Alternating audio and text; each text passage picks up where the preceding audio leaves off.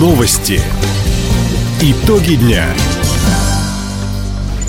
Итоги понедельника подводит служба информации. У микрофона Ольга Червакова. Здравствуйте. В этом выпуске. На севере края устраняют последствия циклона. В ДТП с вахтовиками на трассе Хабаровск-Комсомольск мужчина лишился руки. Комсомольчане смогут слетать в Приморье по цене плацкарта. Об этом и не только более подробно. Губернатор Михаил Дегтярев поручил главам районов подсчитать ущерб от прошедшего циклона. Наиболее пострадали северные территории. В Николаевском районе действует режим чрезвычайной ситуации. Здесь ветер повредил крыши девяти школ и двух многоквартирных домов.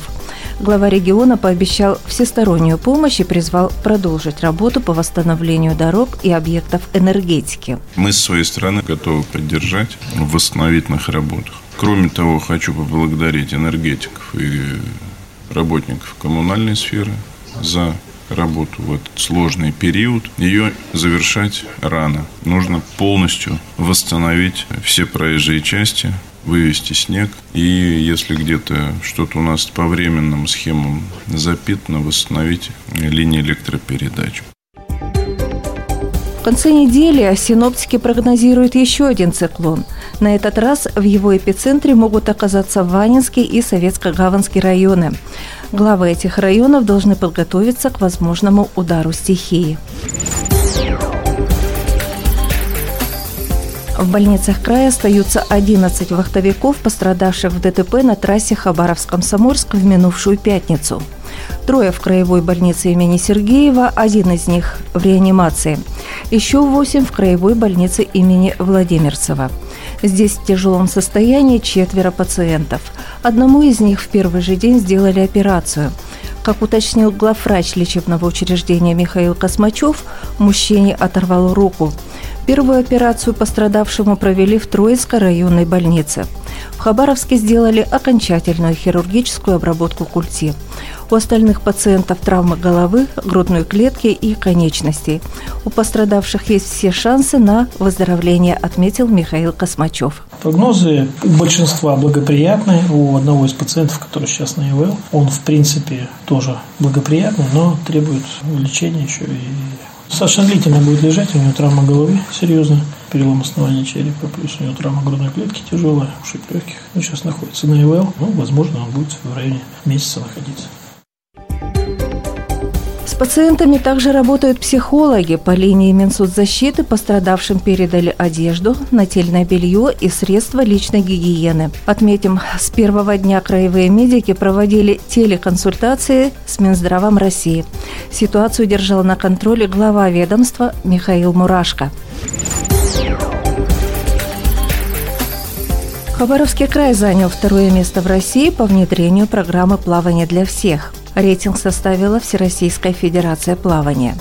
Проект действует в регионе с прошлого года. За это время научились плавать свыше четырех с половиной тысяч жителей края. Среди них школьники, студенты, дети с ограниченными возможностями здоровья. Работу с ними проводили 29 спортивных инструкторов.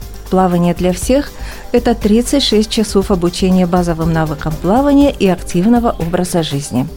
Сегодня по этой программе занимаются жители Хабаровска и семи районов края. Финал краевого конкурса молодежных инноваций «Умник-2022» вышли 27 проектов.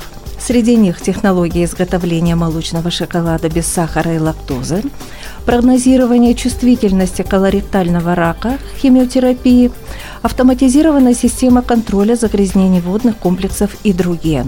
Жюри оценивало не только оригинальность решений, но и востребованность их на рынке. Победители конкурса получат гранты по 500 тысяч рублей. Средства можно потратить на научные изыскания. Авторов лучших проектов Фонд содействия инновациям назовет уже в новом году.